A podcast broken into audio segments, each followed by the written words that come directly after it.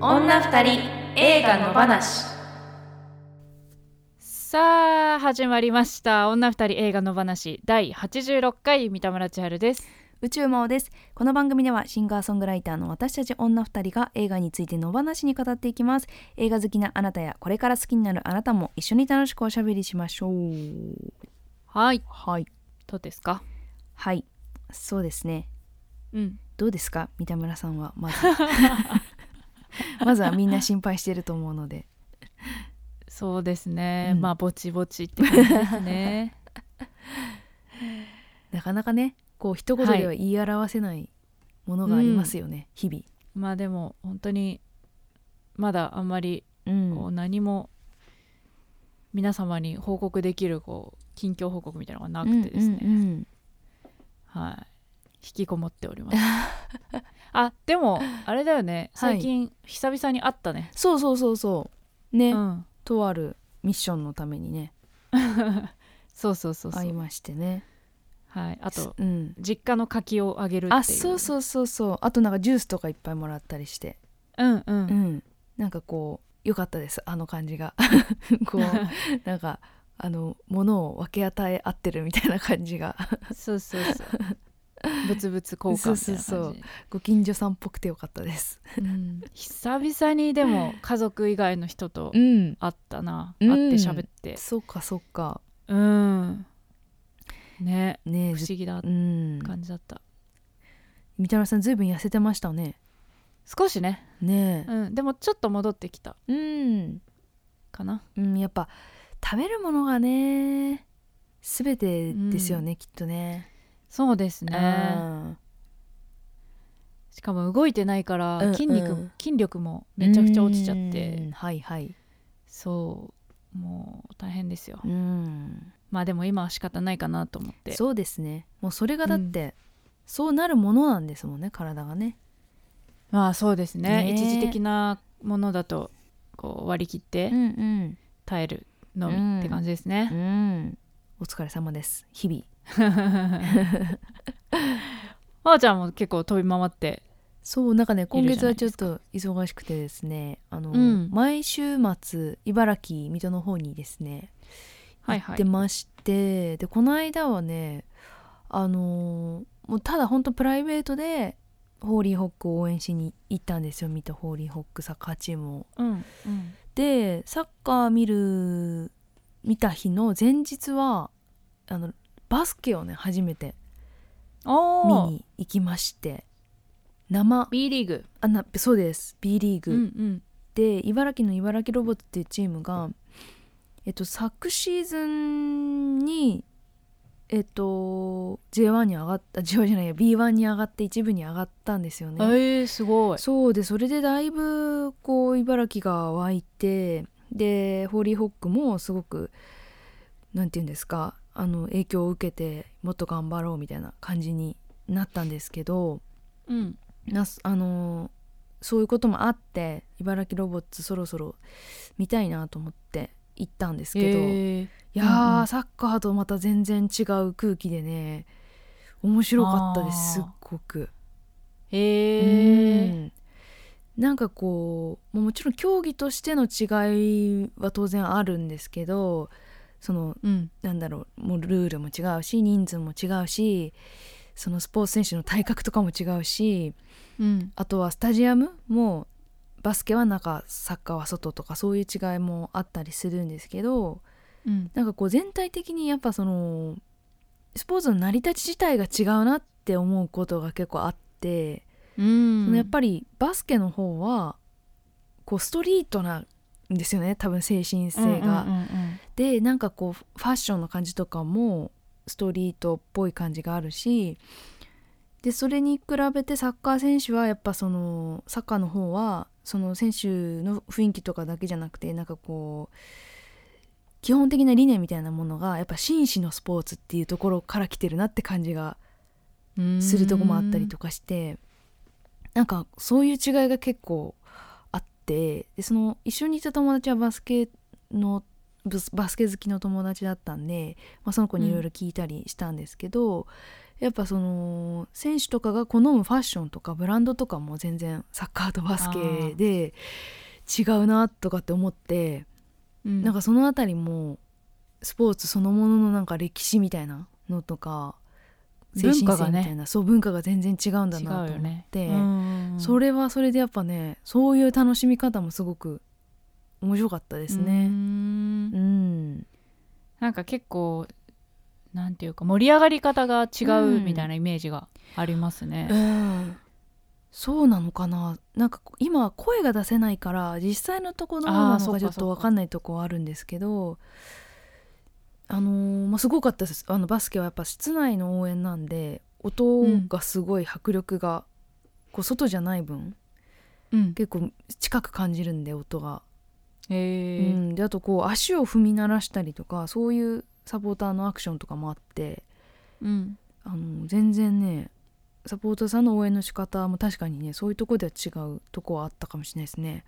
うーんすごいスポーツ、うんどんどん広がってますねそのスポーツというフィールドでそうそうそう、あの茨城は野球チームもあったりするんで、うんここみその3つが仲良くこうコラボをしたりとかするんでうんなんかそういう楽しみ方できるのいいなって思いますね。ううんんやっぱ東京とかだと一個一個のチームがでかすぎるみたいなことがああるじゃないですか。あーだからなんかこうまあ独立してても大丈夫っていうかね、あそのそれぞれに、うん、あのちゃんと町が村ができるっていうそかなんですよね、でそこでちゃんと収入も成り立っててみたいなののもあると思うんですけど、サポーターもそれぞれ別でも全然あうのん収益になるとかっていう問題はあると思うんですけどなんかその助け合ってるっていうかスポンサーさんも結構かぶってるものも多いしうんなんかそのサポーターもどのバスケも行くしサッカーも行くし野球も行くみたいな人が結構多くて、うんなんかそういう楽しみ方ができるのもいいなとか思って、へーうん、楽しんで水きました戸っ、てうん、あれですよねまー、ちゃんいつも車で行きますよねそうですそうです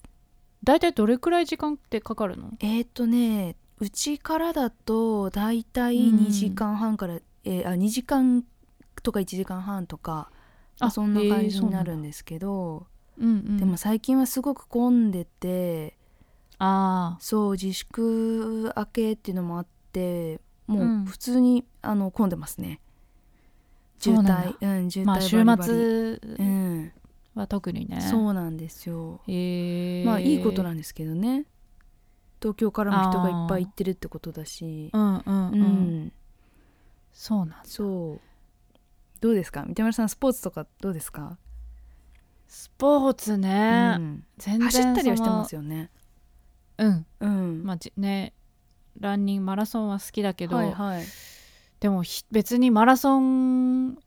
見て見るのうん、は全然見ないし、そっか競技として楽しむっていうよりかは走ること、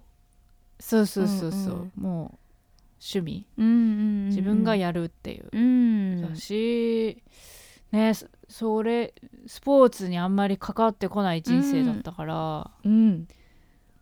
うん私も本当そうだったんですけどうんなんかこ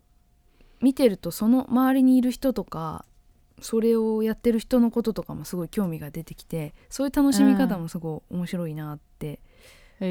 いましたね。そのサッカーとバスケの違いとかなんかそういうものとかも見てるとすごく面白いし、えーうんうんううんん競技そのものはなかなかねあのバスケとかも全然ルールわかんないとこもあるんですけどうんなんかそういう楽しみ方もありだなと思ったんでうーんなかなかねそうのん後から入っていくのがそうねみこう入りづらいなみたいな、うんうんこう全くやったこともうん、なければ接点もないねところからうん入りづらいなっていうところはあるうんうんかもしれないよね。そうなんですよねだからの、うんなんかこうきっかけをどう掴んでもらうかみたいなのはうん、なんかすごいいつもホーリーホックの半分中の人とはしては 考えるんですよね、ホーリーホックというチームに興味を持ってもらうためには取っかかりはどこなんだろうとか、まあね、うんまあそれがまあ音楽だったり、うんねイベントだそうなっんたりっですてよねいうところで真央ちゃんうんの役目というか、うんうんがあると思うんだけどそうなんですようーんうんそっかそっかでも音楽もそうじゃないですかなんかこうなんだろまあそうだねライブハウスにそうそうそう行くとう、かうん、でなんかこうなんだろうそう足を運んでもらうまでがとにかく大変だなって思いますしね。そううね、ん確かに、うん、まあそういう何でもねうんねそういうことを常にこう商売やってる人は考えてると思いますけどねうんうんううんん、あもうすぐ映画のイベントもねん水戸で映画あのイベントそうもそう映画のイベントもあるんでね、うん、うん、これあれか週末今週末かそうそうですね20 20日日ですもんでしたっねけそうそうそう,、うんうんうんちょっと逃げた女おしゃべりしてきますはいはいそんな真央ちゃんとはい今日もはい行きましょうか行きましょううかはいはい女二人映画の話毎週一つの作品を取り上げて語っていきます今週の作品はダニエル・クルーディ監督ブリジット・サベージ・コール監督「ブロー・ザ・マン・ダウン女たちの協定女が二人集まれば映画の話で日が暮れるダラダラズルズルゆるゆると今日も平和な木曜日今日も平和な木曜日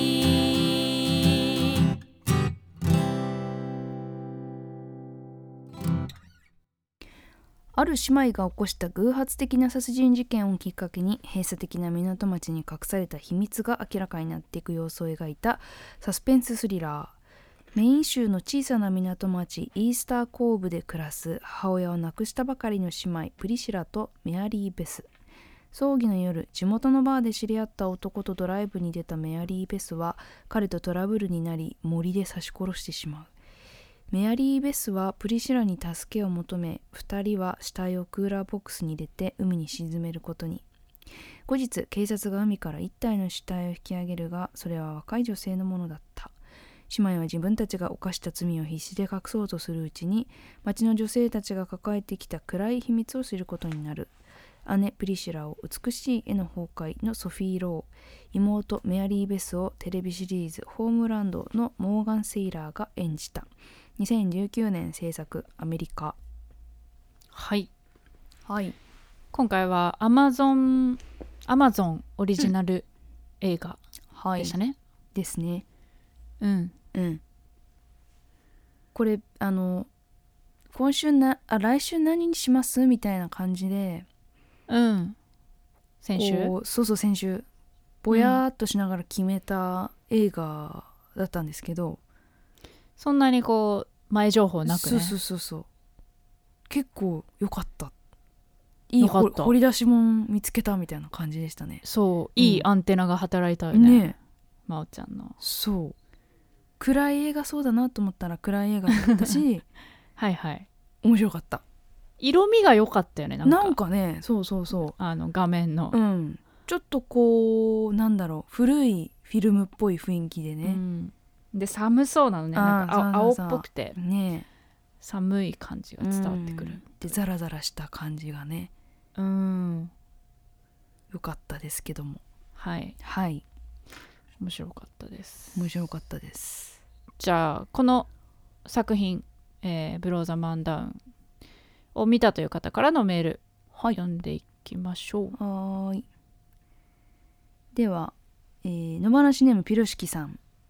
ありがとうございますありがとうございますピルシキさんねあの文字起こしのサイトの方をね作ってくださあそうだってそうだいるわけですけれどもノートでねそうそうそうそう、まあ、そっち引き続きやっていきますみたいなことを書いてくれてます、はいありがとうございます、そうそうか前回、うん本編では喋ってないあかそうそうそうそうでしツイッタたーねで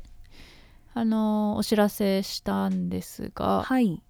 そうピロシキさんがうんあの自主的にうん文字起こしをしてくださそうなっんて、ですよ。はい、でそれをノートにあ上げてらっしゃるので、はい。ツイッターの方にはね URL 貼ってるので、ぜひ、うんあのー聞いたりするのがまどろっこしいって人もたまにねうんそういうのそっちより読みたいっていう人が結構いたりするので、そうねはい、そういうあ人とは聞いた上で、でうん、なんか文字でも振り返りたいみたいね、な、うんはい。まあそこまでのなんか良きことを言ってるかどうか はそうそうそう。そこまでの 価値そうそのうそこの自信はないんですけども、ないんですけど、うんちょっと一生懸は命いピロシキさんがやってくれたので、はいぜひ読んでほしいですね。今後もちょっとうん上がっていくみたいで、ね、うん、はい、ず随時ありがとうございます。無理なきようって感じですね。無そう理のですないね、範囲でお願いします。はい、そんなピロシキさんがブローザマンダウン、女たちの協定の感想を送ってくれました。はいえー、とタイトルに引っ張られて最初は「マン」えー、過去男 VS 女の視点で見てたんですけど見終わった後の自分の印象はちょっと違ったものがありましたこの映画に出てきた小さな港町イースターコーブでは内側の人たちの秩序と経済を保つために常によそ者が利用され使い捨てにされているように見えますそして村社会の規範を脅かすようなかつて内側だった人間も町の秩序をコントロールしている多数派の内側の人たちから排除されていきます映画の中に出てきた小さな港町が抱え込んでいる負の構造は今自分たちが暮らしている現実の世界とよく似ている気がして後からじわじわと怖くなってきましたということでいただきましたはい、うんそうですねうんなんかその「ブローザマンダウン」っていう言葉うんが、えっと、劇中で何回か出てくると思うんですけど歌の歌詞として歌がね、うんうんそうそうそうでなんかでもその字幕の訳し方がその毎回違うような気がしたんですけど、おーえその「ブローザ・マンダウン」っていう、うん、言葉に対しての訳しあそ方うだっがけなんか3パターンぐらいあるような気がしてまあでもちょっと英語わかんないんでなんかい印象だったんですけど、うんうん、そうだからなんかこうあでもかそうそうだから必ずしもそういう意味ではないのかなとかあこういう意味もあるのかなみたいなうんことを、まあ、その言葉からもす結構いろいろ考えてしまいましたね。うんうん、文脈によってもねえとかまあストーリーの中でのそうですね。意味うん、とかもあるのかなうんうんうんはいはいありがとうございますはいでは行きましょう、はい女二人の推しポイントこの映画の推しポイントをお互いにプレゼンしようというコーナーですはいまおちゃんからかなはいはいちょっと体勢を整えましてはいはい では宇宙盲的推しポイントその1表と裏がだんだん見えてきますうんはいまあなんかピロシキさんが書いてくれてたようなこととも近いかもしれないんですけど非常にこれでもねなんつうんだろうなどこまでがネタバレなのかちょっとわからないとこがあるので、ううんん、なんかすごく難しいんですけどうんめっちゃサスペンスだからね、そうなんですだからそのまあ女たちのね女性たちの秘密が明らかになっていくっていうような書かれ方をしているのでそこはなるべく伏せた感じでうんいくとするとですね、まあ、このこの世の中とか社会のバランスをこう裏側の人たち裏側で生きてる人たちに取らせているような部分がコロナの中にはあってでそのそういうことを利用しているっていう前提がありながらうんその表側を維持していくためにその裏をいくらでも搾取していく無視していくとかなかったことのようにするとかないものかのように扱うみたいななんかそういうこの世の中のこう暗黙のやり方みたいなものがうんこの映画でも描かれていてそこが非常に分かりやすくもありすごくうまいことを隠されてる部分でもあり分かる見えてくるとすごく恐ろしくなってくるっていうような、そんな構造が見えたというのが一つとあともう一つのその表と裏っていう話で言うと、うんその港町があって小さな港町があってでまあ男たちがね漁業でその町の経済を回してそこを成り立たせているっていう、まあ、表向きのこう社会港町のとしての社会の秩序があってででその裏側では実はそういうものを支えたりその空気をコントロールしたりしていたのは女性たちだったっていう、うんなんかそういうこう裏側みたいなものが見える映画でもあるなと思いましたね。うんうんでだからこの映画の中ではキャラクターを持った男性みたいなのがほとんど出てこないので、うんそう人格がある男っていうのがほとんどいないのでもうその警察官ぐらいかなねでもなんかその警察官もすごく蚊帳の外感というかなんか何も見えてない感があるような雰囲気があって、こう革新的なところには踏み込めてない存在としてうんなんかこう出てくるのでそういうところでの対比みたいなものを私は見見ましたね、うんうんうんっていうなんかこうこっち側のルールで言うとこうなんだよなとかこっち側に回るとこうなんだよなっていうその表なのか裏なのかどっちが表なのか裏なのかは分かんないけどそのあこういう視点の映画なんだなっていうのが気づくと面白い部分が出てくるようなそういう物語だったなと思いましたね。うんうん、そうですねそのうん表向きの表、まあ、本音と建前の、ほん建前の部分をこう取りう繕うんために、こうしわ寄せが出ちゃんううんうところを帳尻を誰かうんがこう合わせさせられて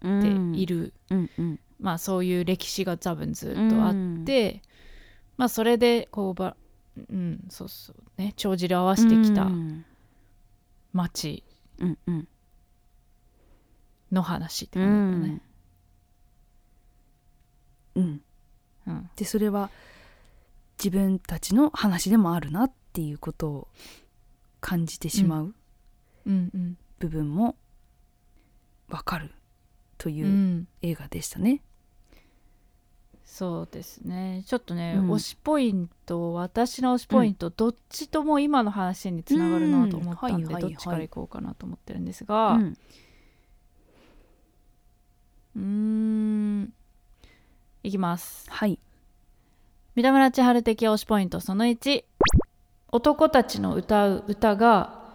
映画を見終わった後も頭に残り続けましたおそうこの映画一番最初うんがその漁師たちのうんアカペラの歌から始まるんですよね、はいはいうんすごい上手な力強い、こうなんていうのすごい誇らしげにというか、うん自信満々に、はいえーブローザ・マンダウンそそいつをぶっ飛ばせうんみたいなぶっ飛ばしちゃえみたいなうんうん意味ですけど、この「ブロー・ザ・マウンダウン」っていう言葉歌詞が何回も出てくる、えー歌でその漁師たちの、うんまあ、自分たちを鼓舞するようなはい歌みたいなんですまあ実際にある歌なのかなと思うんですけど、うんうんなんかありそうですよねそういううん伝統的な歌みたいな。ありありそうですよね、うんそういう漁師たちの歌が。でその歌がその映画の中で要所要所に出てくるんですよね。うんその漁師たちが船の上で海に向かって歌っているうん様子が間間なんか場面転換のところでちょっとずつ出てきて、うんで一番最後まあ最後はまだ誰が歌ってるのかっていうところもあるけど、うんまあ、最後も出てくるしうんなんかだけどあでしかもそのピロピロシキさんも言ってたけど、うんタイトルからするとやっぱ男の話なのかなってうん血気盛んな男の話なのかなって思うけど、実際映画を見てみるとそのやっぱ男っていうのは真央ちゃんも言ってたみたいに、うん本当にが側としてしか出てこなくて、うんそのお男海の男っていうその側うんの中で、えーそこを成り立たせているうんと、えー形作っているのは女たちであって、その女たちに焦点を当てて、うんあのその側をうん保つためにうんどうどういう後ろ暗いことをもしたりとうかんしながら秩序を保ってうんそして女たちがこう生き延びてうんきたかっていうことをすごく、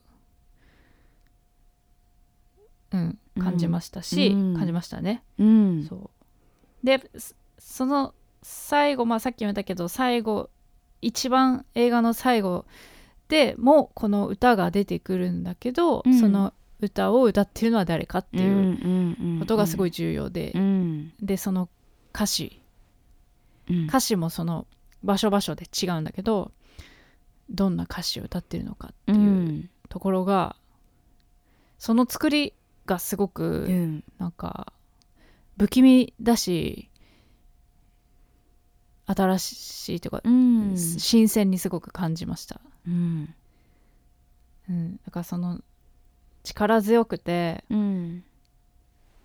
なんならなんだろうな自分たちの応援歌みたいな歌なんだけど、映画を通して見るうとんすごい不気味で、な歌に聞こえてくる確かに感じがすごく映画の構造としてすごい面白いなとうん思いました。そうですね歌のシーンすごいいっぱい出てきましたもんねうん、うんそれは最後までうんすごい重要な役割って感じでしたねなんかそうねセリフで語るよりも、うんおお多くをうん語ってその男たちの力強い歌声にうん包まれた中のストーリーだったから、うんはいはいはいはいよりそういう構造も、うん街の構造自体も表現してるかなと思って、うんはいました。うんちょっと推しポイントが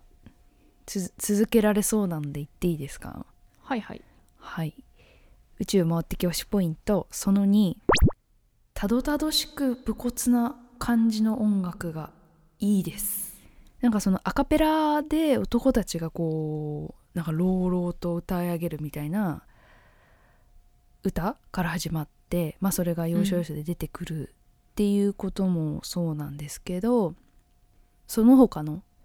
映画をこう盛り上げてる音楽がですねうんこうんうすごくね、素朴っていうかたどたどしい感じがするんですよね。でこうなんかなんていうのかな本当は上手なんだろうけど上手じゃない人のピアノみたいな上手じゃないピアノああピアノ上手じゃない人がこう鍵盤をちょっと叩いてるみたいな感じのピアノまのあ、すごくシンプル。シンプルでしたねだった構成がっねて感じうかなんうんなんかそうだから和音がいっぱい綺麗に重なってるようなピアノじゃなくて単音がこう重なってるようなうん感じの音の中になんかこう胃が痛くなるようなストリングスがこうギューって入ってくるみたいなうんなんだけどちょっと滑稽なんですよねその音楽が。うんっていうなんかそのバランスがとても私は好きでしたねこの音楽は。うんでそんなにだから過剰になってるわけじゃないし多分なんかテーマもそんなに多くないというかいくつかしかこうないと思うんですけどそれがすごくまあその漁師たちが歌う歌もそうですけど同じ歌同じ曲なんだけど場面によって全然聞こえ方が変わってくるっていうかなんかこう感情に対するこうアプローチが変わるようななんかそういう音楽だったなと思って、すごく良かったですね。あのうん姉妹がね、まあ、中心の映画なんですけどその、うん妹がねその男を殺しちゃってでそれをなんとか隠そうとしてあげるお姉ちゃんという感じで、まあ、2人とも若い感じなんですけどそのなんかおぼつかなさというかたどたどしさというかうん大人なんだけどやっぱりまだちょっとそうね完全にずる賢くはなれない人たちっていうか。すごい浅はかなんだよね、うんそうつく嘘もうね、ん、浅はかだし、そう子供の発想だしみたいな、うっんていうところがその他の女性たちに比べるとやっぱりその足元の危うさというかおぼつかなさがあってそういうのがうんうん音楽にすごい現れてたなっていううんのが、確うんかにいい音楽だったなっていう感想でしたね。ううんんなんか絵とすごくうん、合ってた絵のテイストとそうですよね確かにうねん。すごく絵もシンプルな、そうんの例えば、えー、とお店魚屋さん姉妹が、うん、えーお母さんから死んだお母さんから受け継いだ魚屋さんもすごいなんかシンプルなうん感じでこうガランとしてるというか、うんだし、まあ、絵自体もさっき言ったように寒々しい、うん寒い田舎町って感じがするけどその感じに合ってたなぁと今そうですね思い出して、うん思いました。こう空っ風が吹いてる感じっていうかね、うんうんうなんかそういう音楽でしたねうんはいはいえーじゃあいきますはい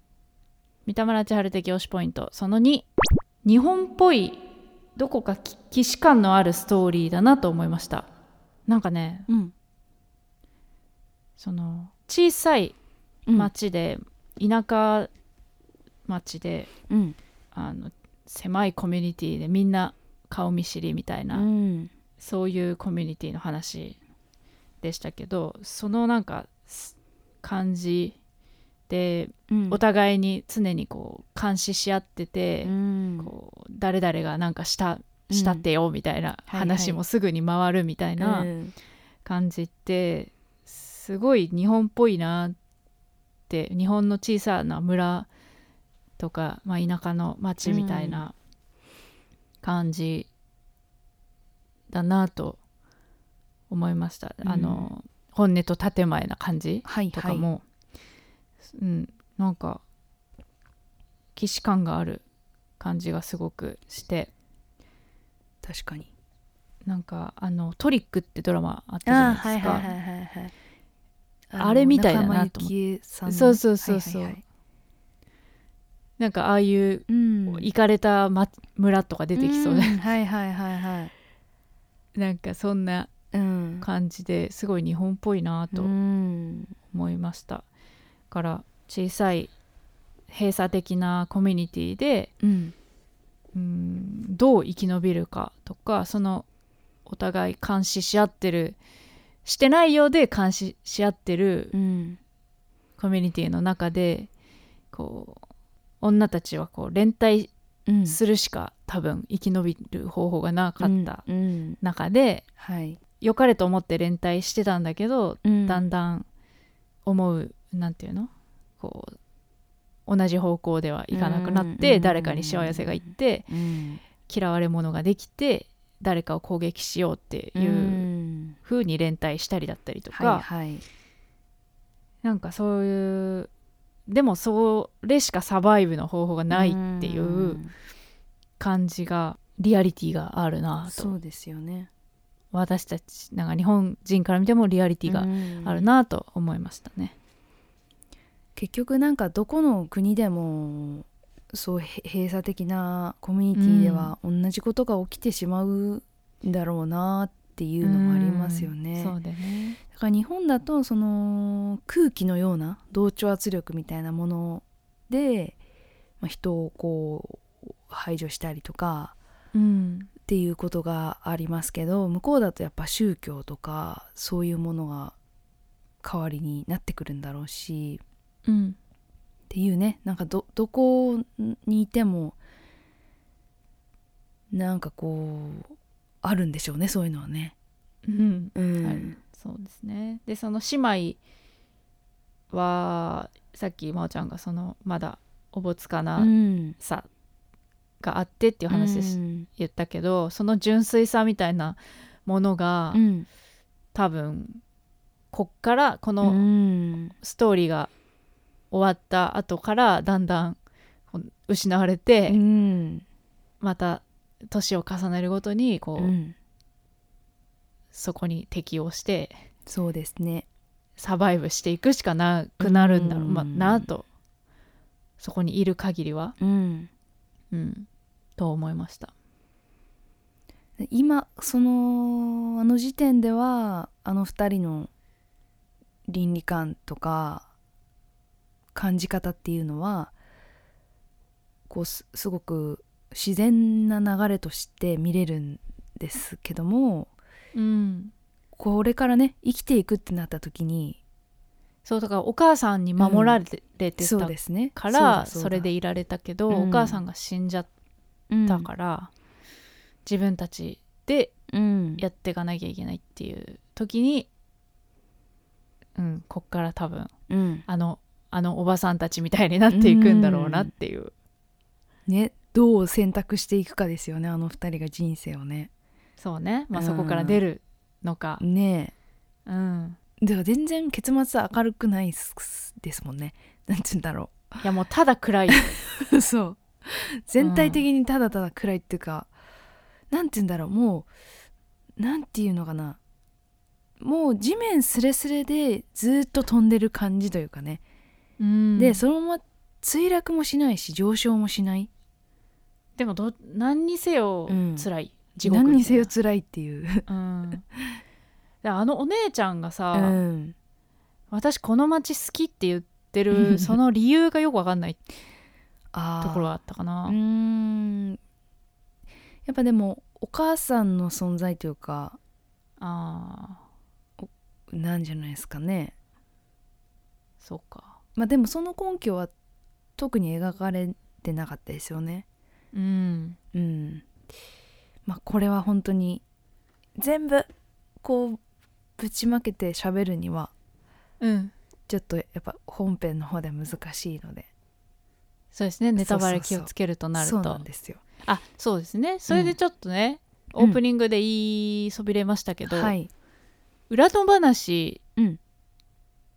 をねちょっと趣向を変えようとう。いうん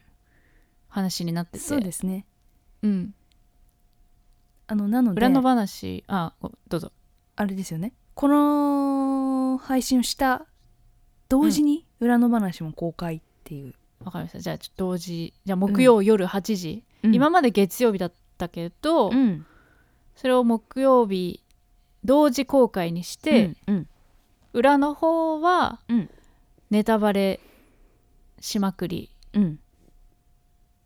ということでうんうん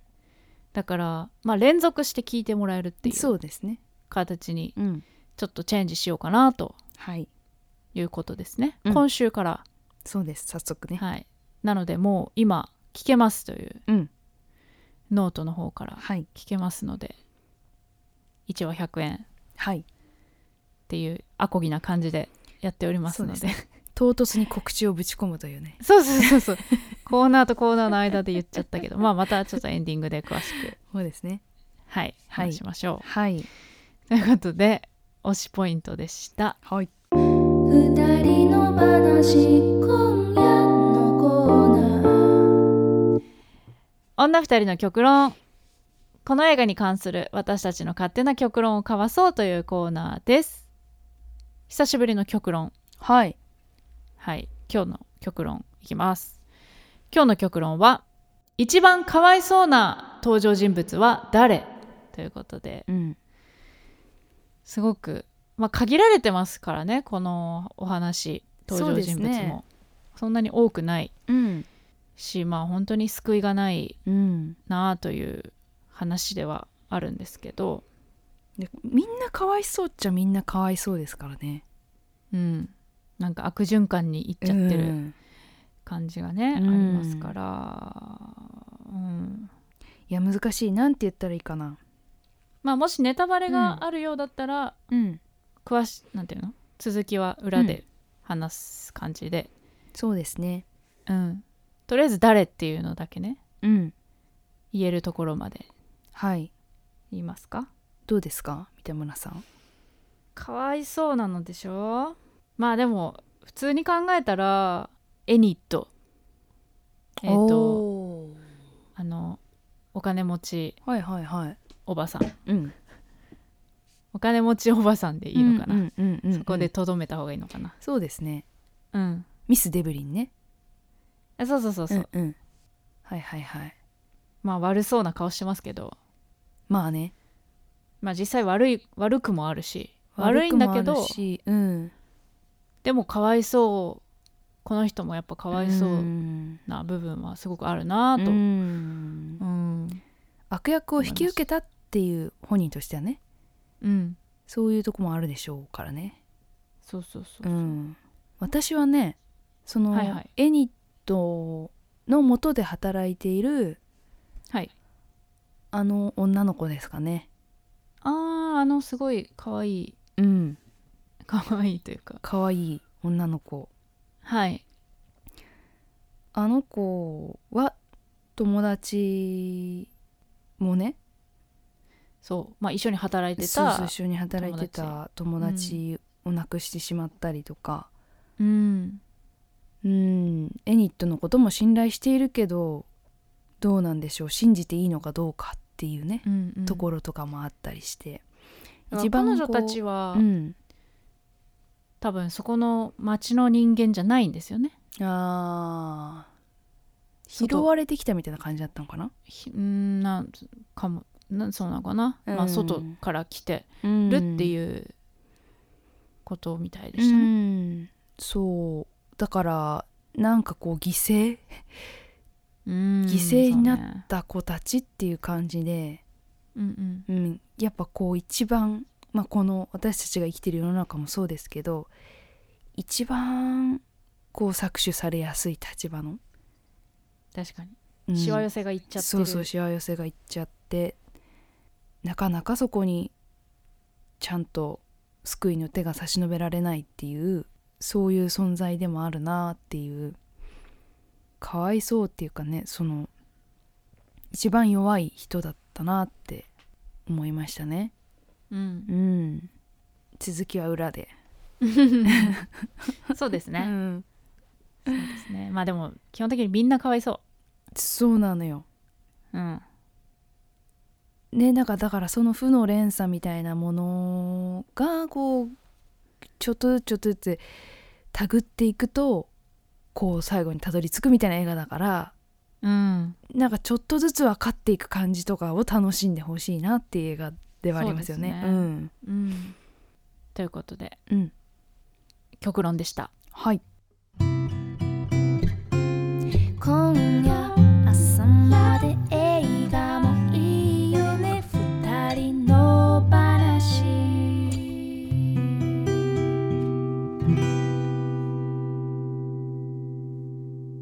女二人映画の話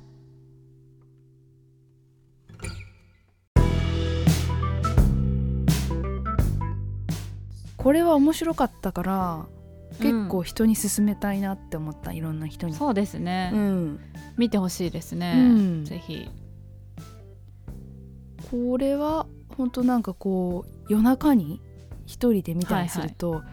うんなんかこう目が冴えちゃっておも面白いってなるような感じのうんなんかこう配信ならではの楽しみ方もできそうな感じって思いました、うん90分だからうん、手軽だしねそうそうそうそういいと思いますはいぜひあの今からでも遅くないので見ていただいて、うんまた感想とかもね共有してもらえたら嬉しいなと思います、おーいあのーそうあそういえば YouTube にもね結構前の作品のはいはい感想を、あの YouTube にコメントでいらいただいたりとかもしててそういうのもね、あの一個一個見て嬉しく読んでますので、いやそういううねん、うん、なんか掲時間示が板ね掲示板的な使い方あそうですね、うん、このスレッドに時を超書くみたえていなそうそうそう、うんうん時を超えてねそういうのいいと思いますはいうんいいと思いますのでぜひみんなで映画を見ましょう見ましょうはーいはいもういいですかうんちょっと続きは裏で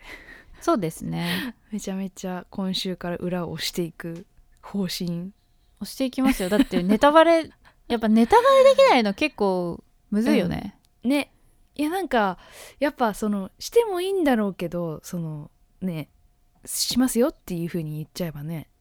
うん、でもなんかそのやっぱしない状態で見て楽しんでほしいなって思いますからねうん、だ個人的にはからガンガンネタバレしてるうん人もいるけどそうそうそうまあ野放し的には、うんお表の野放しはうんネタバレなしでうん裏でしようとできるだけいうこねとを、はいまあちょいちょいこう漏れてる部分はありますけど そうですねやっていきたいと思いますはいはいじゃあとりあえず次回の作品、えー発表しますはい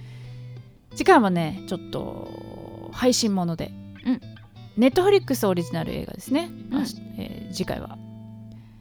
次回、えー11月25日配信分の作品はイ・チュンヒョン監督「ザ・コール」はい、うんネットフリックスオリジナル映画ということで、はい韓国の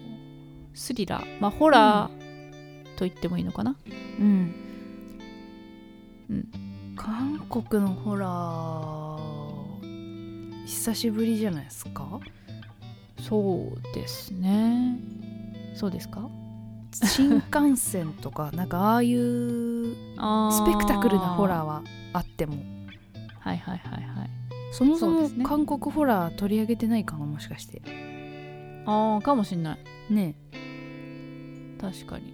なんかそれもこう配信映画ならではなのかもしれないですねほあんまり劇場でまあやってるか韓国のホラーねとかもなんか韓国映画って全体的に怖いって感じがするから その恐怖の質まあがねどねっからがうん、どっからがホラーだみたいなそうそうそうそうそうザ・コールはいはいネットフリックスでぜひ見ていただいて感想を送ってメールで送っていただければと思いますはいはい、この番組ではあなたからの感想やご意見をお待ちしています。えーこの作品を扱ってほしいなどのリクエストも大歓迎ですし過去回の感想はいつでもお気軽に送ってくださいメールを採用させていただいた方には2人の話ステッカーをお送りしていますので住所と本名も忘れずに書いてくださいメールアドレスは2人の話 gmail.com ですはいこの番組はポッドキャストと YouTube で聞きますお好きな聞き方でどうぞ YouTube の方はコメントやチャンネル登録グッドボタンお願いしますそして Twitter、Instagram やっておりますのでフォローお願いします感想やご意見をハッシュタグ二人の回しをつけてどしどしつぶやいてくださいで先ほどからですね、えー細かく告知を入れておりますけれどもはいはいえーおまけトークをね配信しております、ノートの方で「女二人映画裏の話」という音声配信をやっておりますけれどもこちら1つ100円で購入して聞いていただけますで、えー、と今までは毎週月曜日に更新してたんですが今日からうん毎週木曜日夜8時、えーこの本編配信と同時にうん同じ映画についてネタバレありで喋るっていう感じでうんやっていってみようということになりましたのでそうですねはいこちらもうん、続きみたいなうん、そうですねイメージかもしれない、ううんんうんなのでこの本編聞いた後にノートの方に移動していただいて100円ぜひとも課金していただいて聞いてもらえると嬉しいなと思いますはーいはいじゃあ告知ありますかはい、えー宇宙マンはですね11月20日土曜日に韓国映画「逃げた女」えーこの配信でも取り扱いましたけれどもその上映会が水戸の、えーミネルバというカフェでありましてそちらの、えーと上映会トークイベントに出演させてもらうことが決まってますのでぜひ遊びに来てくださいメールとかで予約とかするのかなチケットをなので、えーまだあるかもしれないのでぜひともそちら予約してもらって遊びに来てください、あと東京でライブが11月24日にあるのでそちらも遊びに来てください待ってますははーい。私三田村千春はですね、えっと、来週末11月27日土曜日に東京つ青山月見る君を思うで、えーっと10月にやる予定だったライブの振り替え公演があります、うん弾き語りワンマンライブですね、えーこちらおそらく3級っていうの3い級ににい入る前のラストになるそうかラストのライブになると現状思ってますので、うんえーぜひ目に焼き付けてうんいただければなと思います、えー会場17時半開演18時前売り3500円です、えーチケット発売中ですのでぜひよろしくお願いしますほいということで来週も木曜夜8時に配信ですぜひ聞いてくださいここまでのお相手は三田村千春と宇宙魔王でしたさようならさよなら裏の話で会いましょう会いましょう